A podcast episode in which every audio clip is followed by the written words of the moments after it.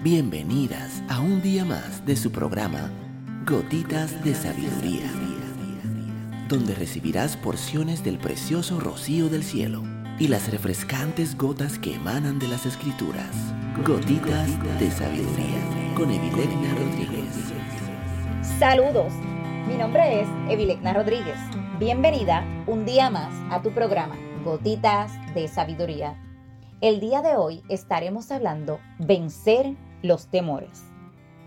La frase no temas, curiosamente, aparece 365 veces en la Biblia.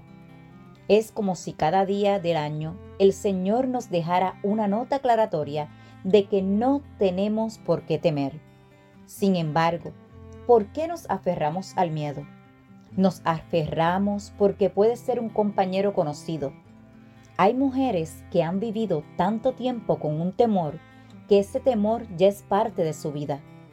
Es lamentable que el miedo se haya hecho tan parte de ti que posiblemente hasta has aprendido a disfrazarlo. Puedes tener la falsa idea de que es más fácil permanecer asustada que enfrentarte al origen de tus temores. O sea, le tienes miedo a encarar el miedo. Para superar el miedo, debemos arriesgarnos y enfrentarnos a su causa.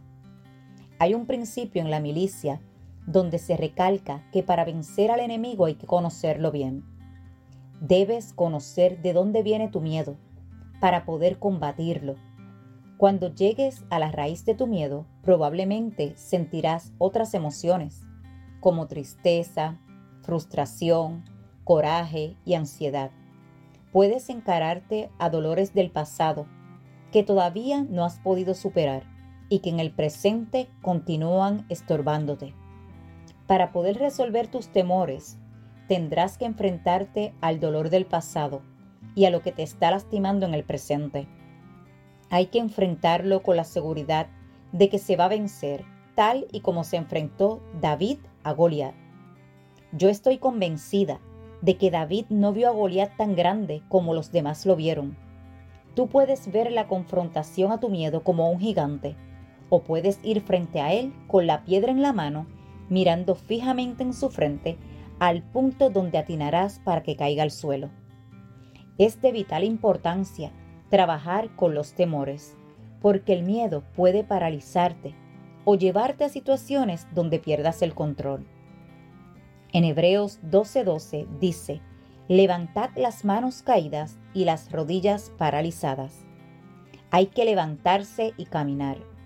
Paralizado proviene de la palabra griega paralúo. Esto se parece a como lo diríamos los boricuas, parao. Así no puedes quedarte, porque en el plan eterno de Dios tú eres un ser evolutivo. ¿Cuánto tiempo ya llevas en el mismo lugar? ¿Cuánto tiempo llevas sabiendo y reconociendo que debes moverte? Pero porque tienes miedo no has podido trascender. El comportamiento del pueblo hebreo es el mejor ejemplo de parálisis producida por el temor. Después de experimentar una liberación gloriosa, en la cual Dios sometió por completo a sus enemigos y se mostró fuerte en todo momento, dudaron y estuvieron en el desierto por 40 años, dando vueltas en el mismo lugar. Personalmente, me pregunto una y una y otra vez, ¿por qué los israelitas se tardaron cuatro décadas?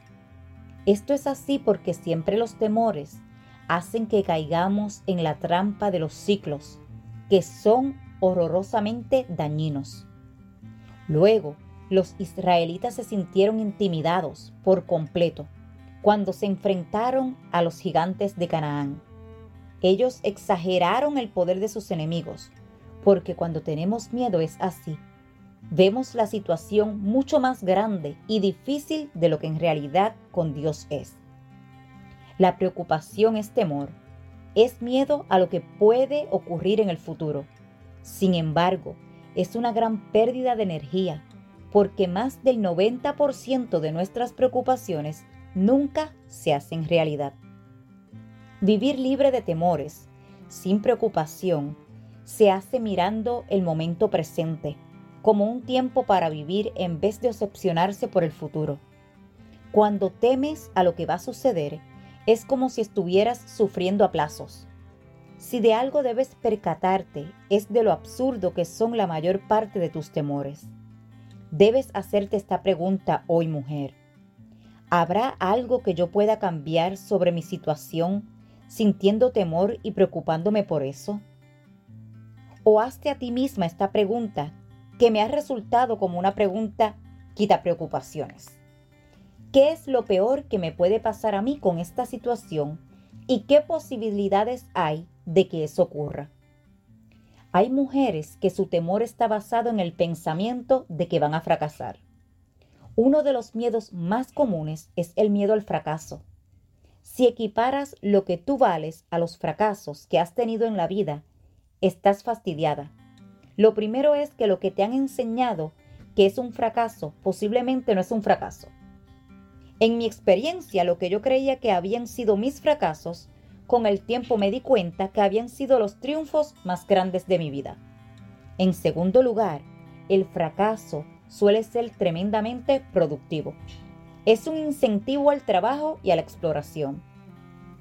Una empresaria, dueña de una de las cadenas de hoteles mundialmente reconocidas, le contó su historia a un reportero. Le dijo que en su país natal estaba buscando trabajo como barrendera, pero que como no sabía ni leer ni escribir, no le dieron el trabajo. Este fracaso la movió a mudarse a los Estados Unidos, donde siguió escalando posiciones hasta que se convirtió en propietaria de hoteles. El reportero, absorto ante la biografía, le dijo, si usted ha llegado tan lejos sin saber leer ni escribir, ¿Qué sería de usted ahora si hubiera tenido estas destrezas? Y la empresaria le contestó, sería una barrendera. Tus fracasos pueden ser tu mejor motor para trascender. Cuando le tenemos miedo al fracaso, esquivamos todas las experiencias que creemos pueden terminar mal. Todo lo que nos dé la impresión de que no será un éxito rotundo, lo evitamos pero sin fracasos no podemos aprender nada. Otro miedo común es el miedo a lo desconocido. Este miedo es el que tiene mayor contenido de inseguridad personal. ¿Cuántas mujeres se quedan en el mismo trabajo aunque no les guste? No se quedan en ese empleo porque tengan que hacerlo, sino por miedo a la gran incógnita que significa un nuevo trabajo gran cantidad de mujeres se queda dentro de una relación matrimonial no satisfactoria, que obviamente no funciona, por temor a lo desconocido. No saben cómo les irá en ese nuevo estilo de vida y les da pánico la soledad. Se piensan que es mejor malo conocido que bueno por conocer. Podrías tener miedo a probar una nueva actividad porque crees que no la vas a poder hacer bien y esto contribuye a tu estancamiento.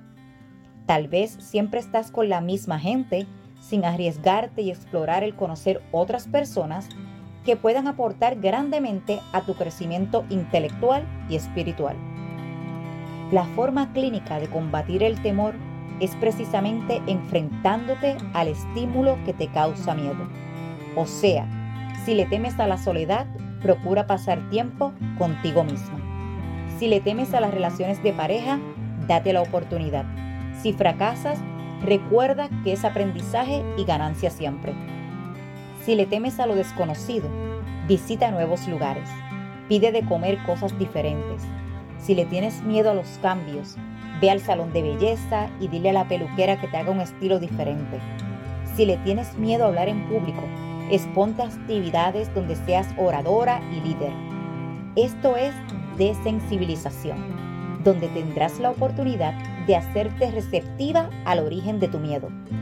Lo más importante que debes recordar del día de hoy es que no debes salir huyendo de tus miedos, sino encararlos para vencerlos en el nombre de Jesús. Tus fracasos pueden ser tu mejor motor para trascender, mujer.